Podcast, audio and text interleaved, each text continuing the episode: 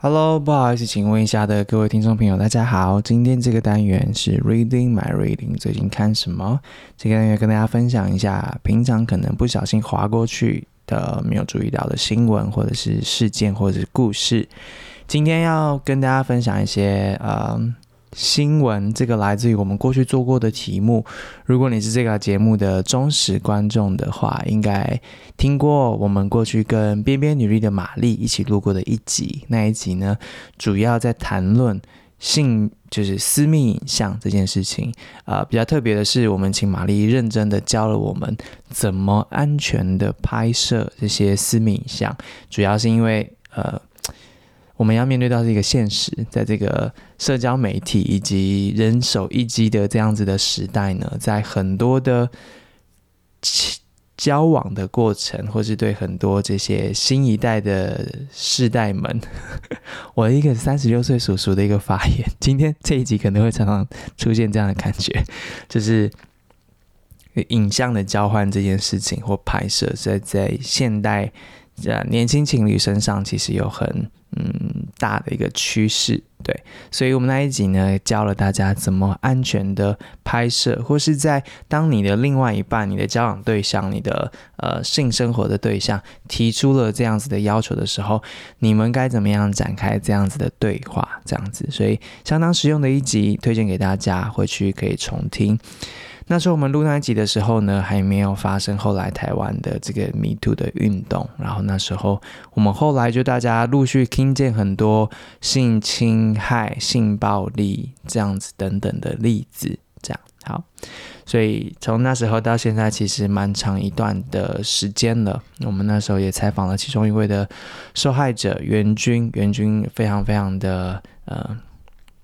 坚强跟勇敢的在当下接受了我们的采访，然后提供了我们很多受害者才理解的事情跟视角，也细致的说明了他过去这好几年来心路历程，这样子。好。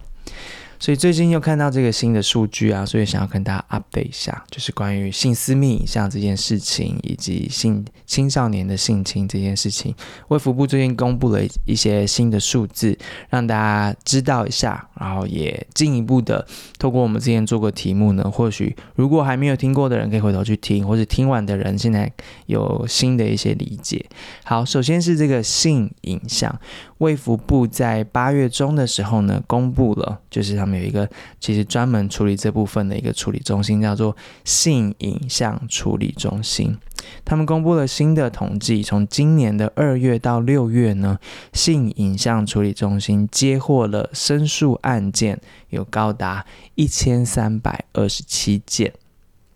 其中有八百八十八名这个被害人呢，呃呃，这这一百三十。一三二期间就包括了八八八名的被害人，他们自己来进行申诉的，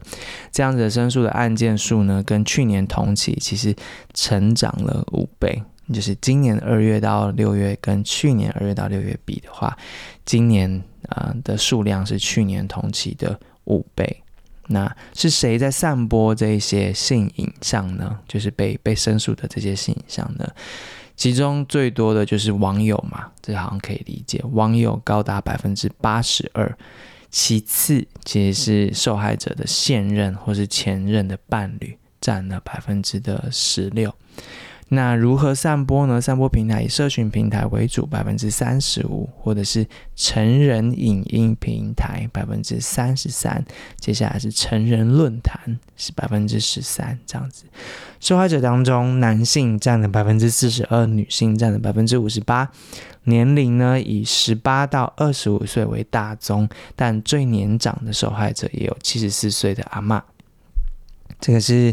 嗯，八月十五号卫福部开的记者会呢，然后呃公布的这个数据。当天的记者会其实也公布了，根据性侵害犯罪防治法，呃，这个十三条即将上路的这个十三条呢，里面这个新法规定了。网际网络的平台提供者、网际网络应用服务的提供者跟网际网络接取服务的提供者，透过网络内容防护机构、主管机关、警察机关跟其他机关呢，当他们知道有性侵害犯罪嫌疑的事实的时候，新应该直接实施呃限制浏览或移除与犯罪相关的网页资料。这个是新上新上任的法条，这样子。呃，这个呃有具有犯罪事实的这些网页资料呢，跟嫌疑人的像个人资料跟网络使用记录资料呢，将保留一百八十日。半年来提供给司法跟警察机关进行调查，因为以往就是这些东西，你知道，快速移除或快速删除之后，其实后续司法跟警察机关要来调查这样子的内容的传播啊、发送啊的时候，其实这些东西一旦被删去了之后，也也就难以去呃做这样的追查。所以这个新的法律呢，其实在这两个面向上面有了补强。好。所以这是一个想要让大家知道的事情，就是性私密影像这样在网络上面传播的这个案件呢，接得到申诉呢，都快速的成长了，这样子，但其实也我们也看见政府有一些相对应的这样子的新的政策来回应这样子的趋势。其实，在有通报的情况之下，百分之七十一的案件成功移除了他们的影像，但是其实还是有一些嗯没有配合移除下架的这些，通常是这些在境外的网络平台就嗯会有这样子的一个结果，这样子。好，所以啊，如果嗯对于这个事情大家想要嗯进一步关注的话，可以去回头去听新思密影像的那个专题。那这一次的公布其实有提到啦。嗯，其实大家熟知的那一些大型的这些平台，比如说 Meta、Instagram、YouTube 这一些，其实他们都有跟政府有密切的针对这个题目有密切的快速的合作。其中他们有提到了移除性影像速度最快的前三名呢，其实是 Facebook、Instagram 跟 YouTube 这些平台。他们因为建立了这样子直接的绿色通道，所以。七十二小时之内就可以将影像移除，这样子。所以刚提到那个国外的无法移除的网站，其实都是国外的小型的色情网站，也一直呃国内的政府这边联络不上他们，所以没有办法要求下架这样子。那同时也要提醒大家，如果你参与了传播或是拍摄啊、散播影像、制作不实性影像，用 deepfake 的方式的话，在这个性侵害犯罪防治法之下呢，其实。你是会被进行罚还的，这样子哦，被被你会被进行，就是就是你你是有罪的啦，对。那同时有对对于其他这些呃不不。跟着这个新的法规去进行配合调查的这些平台业者呢，其实会有行政上面的罚款，大概就是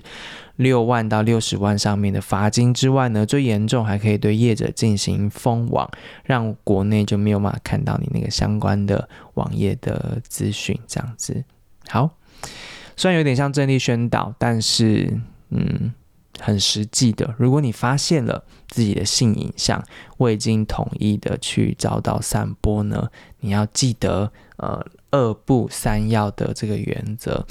不要删除，不要声张，然后要保留相关的证据，记录连接跟散播者的账号等等资讯。然后向这个性影像处理中心提出申诉，这样子，性影像处理中心就专门替大家处理这件事情。这样，性影像处理中心现在还有咨询热线的服务，然后上午九点到晚上十点，三百六十五天全年无休，接受大家打电话去咨询性影像移除相关的疑问，这样子，或是你也可以直接到卫福部首页的性影像处理中心提出线上申诉。哦，我觉得。很实用哎，服务很好哎，就是嗯，好。如果你有你是受害者的话，希望这些资讯对你来说有很大的帮助，就不要觉得绝望。就是其实有一些行动可以采取，然后呃，有一些新的法条也都进行快速的修法了。我记得。那时候是七月的时候吧，呃，上一份工作参与那个欧盟跟台湾的，就是性平论坛的时候，其实那几天就是因为 Me Too 的关系，所以跨部会都在进行相关法条上面的快速的修法跟新增。那这个八月中的这个新的这样子的呃法条出来了，其实就在回应。我觉得这是一个非常非常正向的呃事件，然后。啊、呃，跟大家分享，也让大家知道，嗯。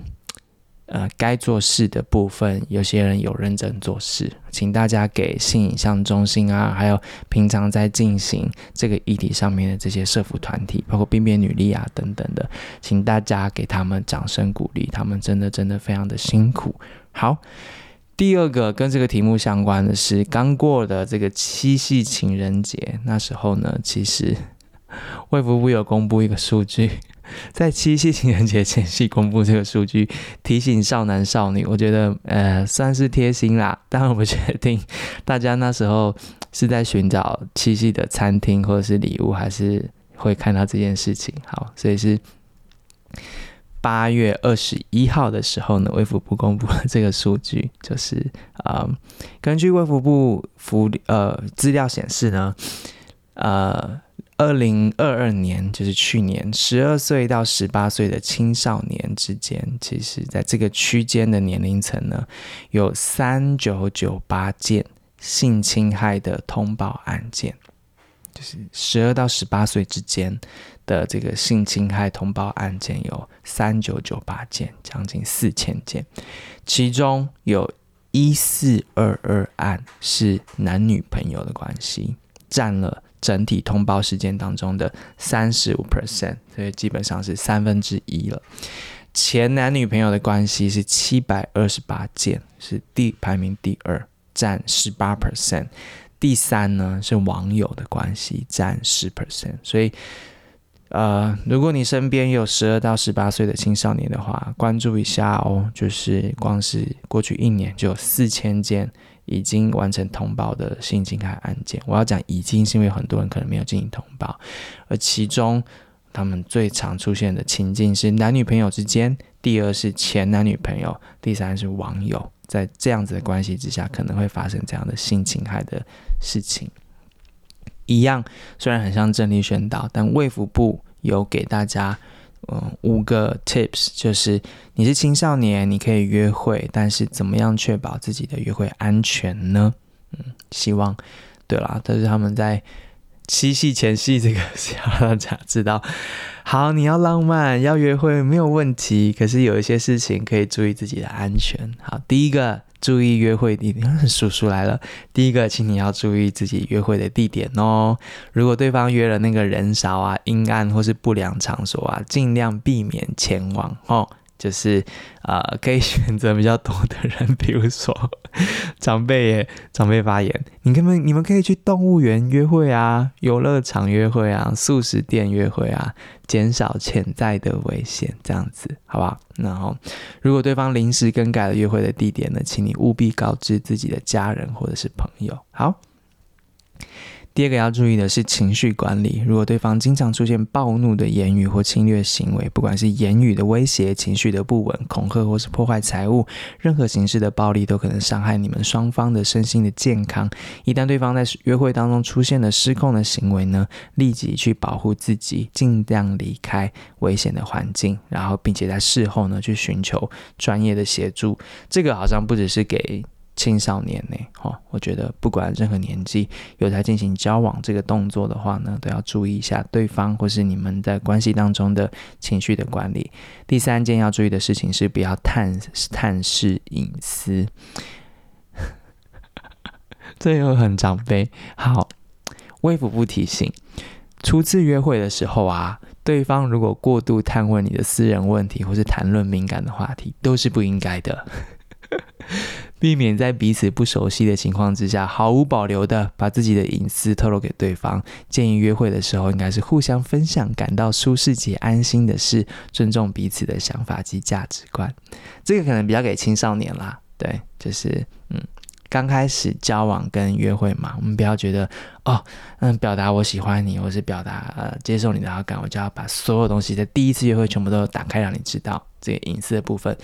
包括我们上一个分享的这个性影响的部分，也是隐私的部分，在尤其对青少年来说，出去约会的时候，真的是呃稍微就是注意一下保护自己的部分。好，大人的话就不尽量不需要提醒了。好，第四个要提醒的事情是不要越界相处。好，这个也是给青少年的。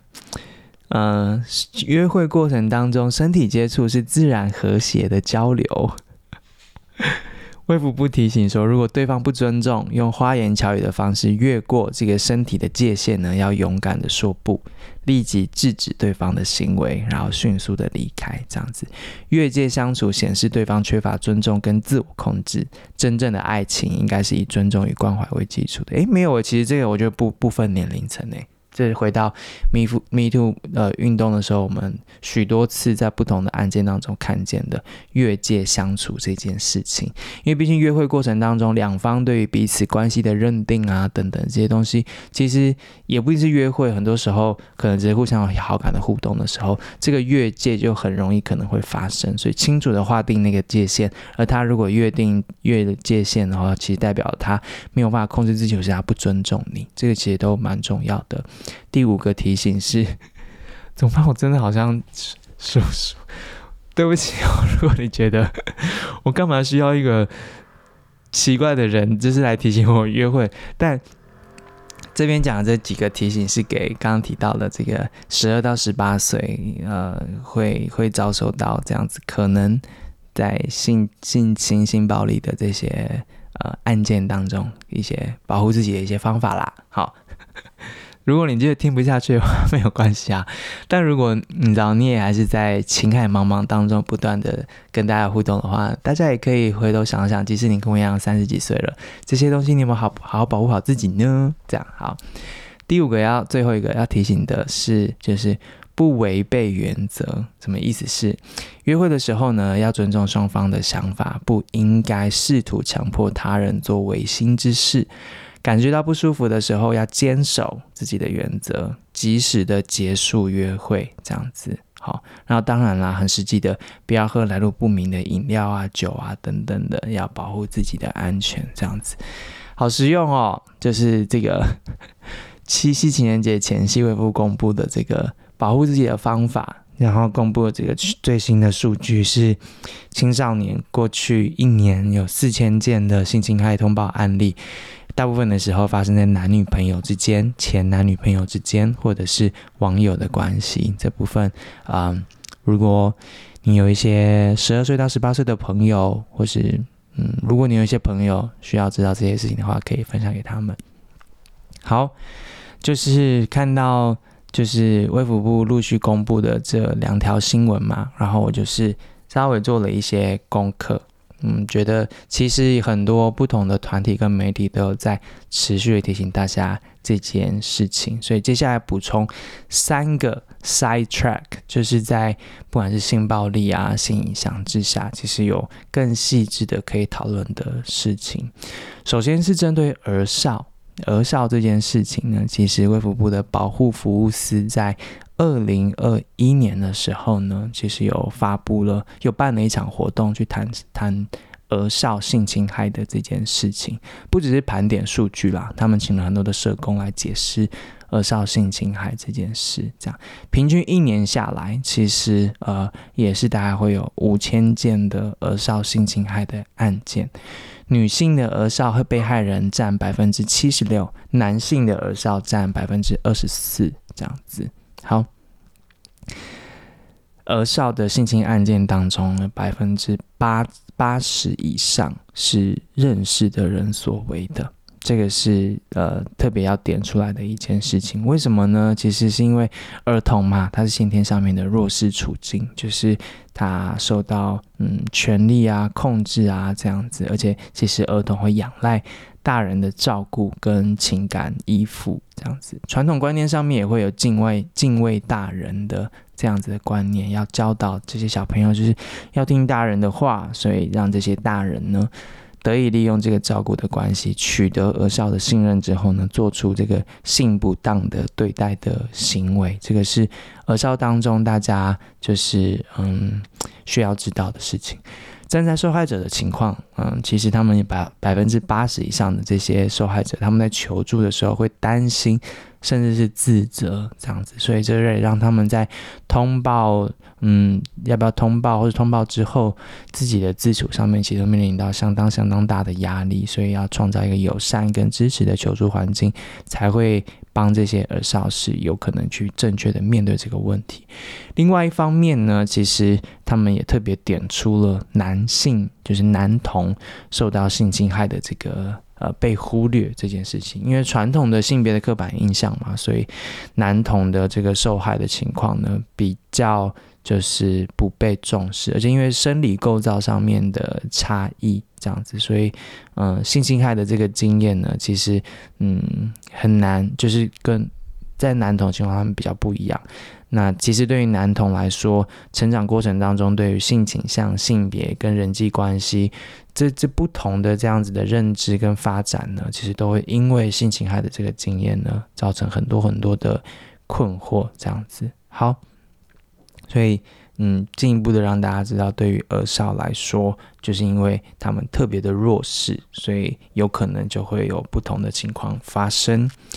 怎么样解决这件事情呢？那当初这个活动上面大家有谈到啦，就是谈性的时候，尽量就是不要污名化，或是让他好像很神秘一样这样子的态度来谈性，就光明正大的谈，然后打摊开来谈，让小朋友。呃，十二到十就是儿少们，就是有任何的问题或是受到任何的困扰，都是有机会直接的提出来的。如果你用污名化的方式、神秘的方式去谈它的话，其实开口这件事情就特别特别困难了。更何况，因为刚刚讲的在权力关系之下，他们可能本来就会害怕等等的这样子。对，把这个保护自己，就是他们就是呃权利之一，以及。就是身体是有自己的隐私权的嘛，所以呃，任何这样的性侵，其实隐私权，不要让它变成好像一个污名化的性啊、羞羞脸啊或什么这样的方式来谈它，可能对扼杀方面是会有帮助的。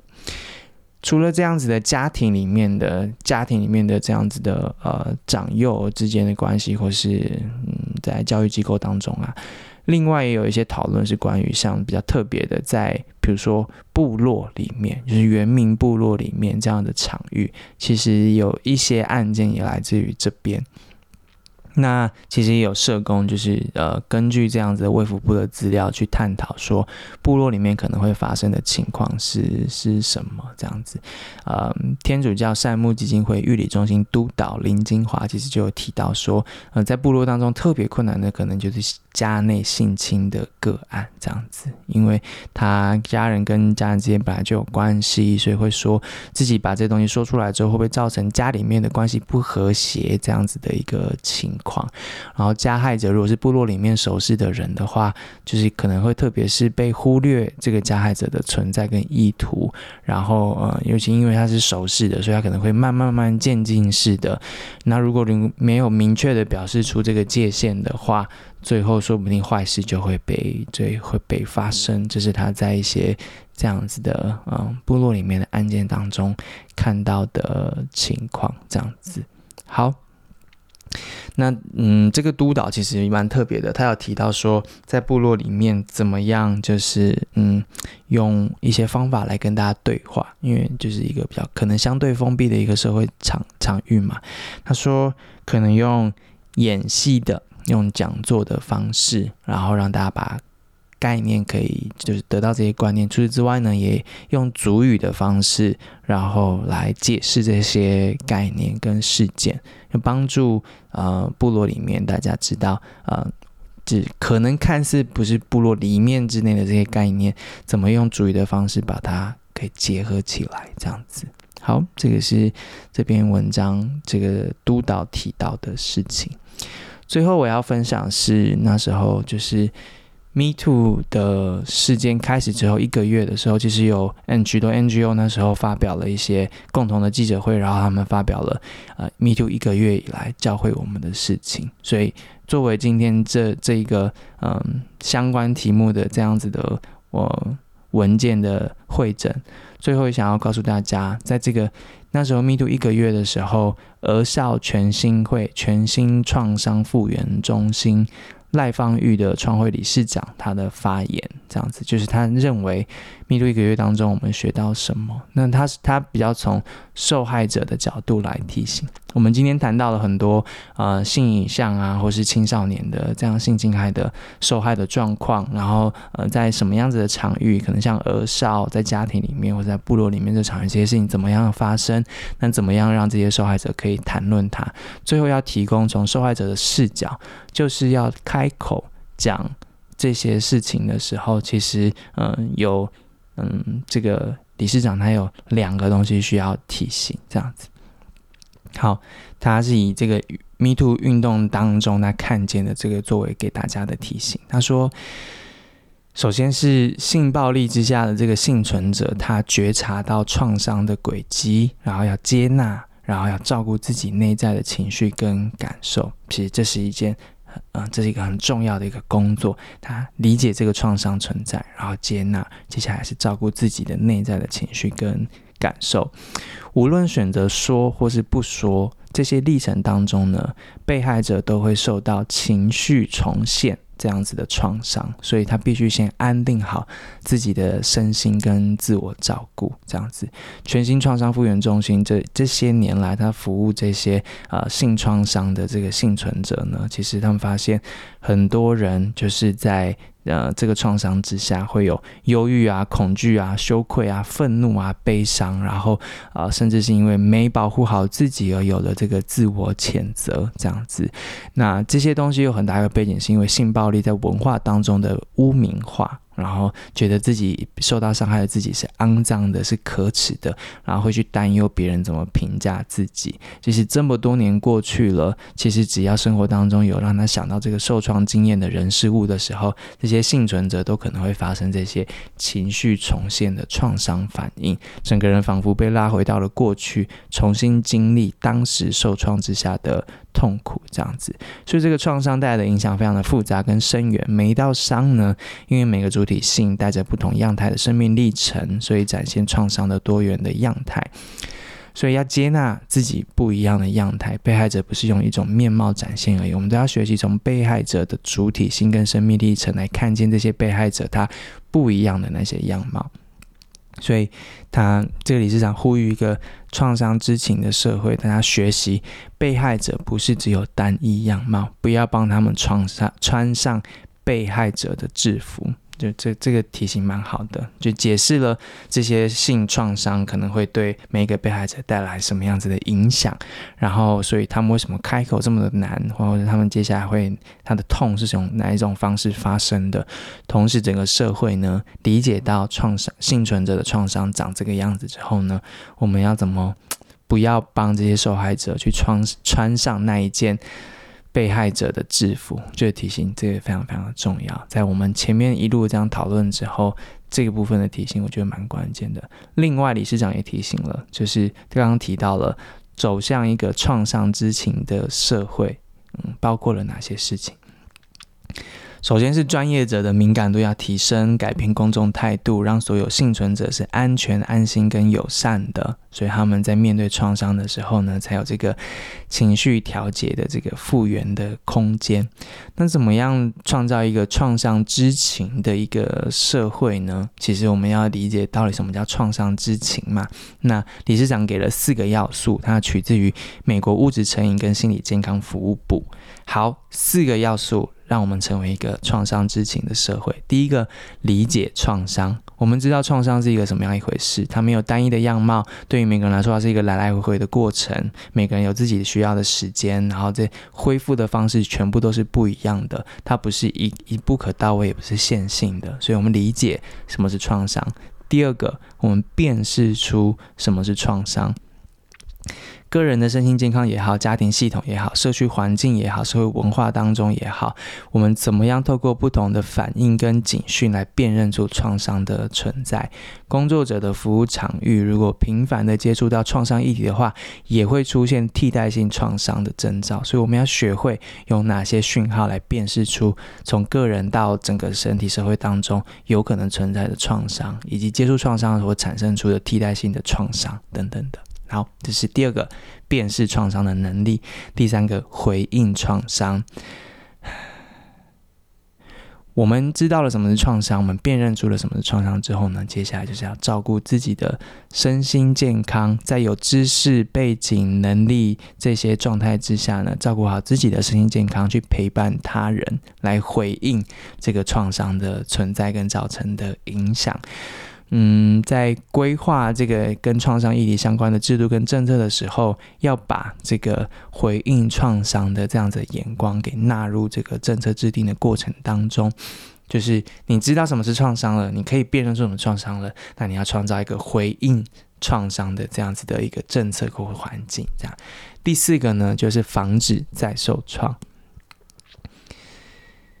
好，就是我们跟这个受创的这个当事人的互动当中，怎么样避免触发了创伤反应，或是呃，在制度的规定啊、政策的规范当中呢，怎么样避免造成二度的伤害？所以理解、辨识、回应，然后防止二度二度的创伤，这四个是我们可以创造出一个创伤知情社会的四大的要件。这样子，对，所以嗯，也是很认真的。帮大家整理了，从我们知道就是性影像的传播，然后新的法律可以回应它的威胁。我们知道青少年受到性侵的情况。呃，在什么样子的关系之中，男女朋友、前男女朋友或者是网友之中，然后怎么样避免青少年在约会的时候发生这样的情况？但万一发生了之后，我们该怎么做？我们知道儿少会发生什么样的情况？我们知道在亲密的、相较封闭的社会结构，如部落之下，它可能透过什么样子的情形式发生？那造成创伤之后，不管是自己或者身边的人，我们能够怎么样做？就是。嗯，算是做完题目之后，我就是看到这些东西都会记在心上啦。所以，嗯，看到最近七夕的这个数据之后呢，就一次一股气的分享给大家了。这就是我的 reading。好，有三十分钟过去了，今天资讯量很大，嗯，但希望能够帮助到需要帮助的人，或是帮助你去 review 自己有没有好好保护好自己，嗯，划定好界限。然后在关系之中有一个正常的情况，其实一段健康的关系并不是自然而然会发生的。嗯，大家要好好理解这件事情，然后去寻找到正确的互动的人跟伴侣，然后照顾好自己，这样子。情感是件困难的事啦，但至少先从保护好自己的身体开始，这样子。以上的内容，如果你觉得有帮助的话，请帮我们分享给大家，然后给我们五颗星评价，给我们留言，给我们你的所有的一切。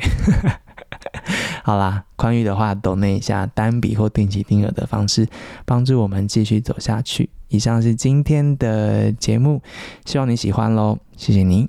下次再见，拜拜。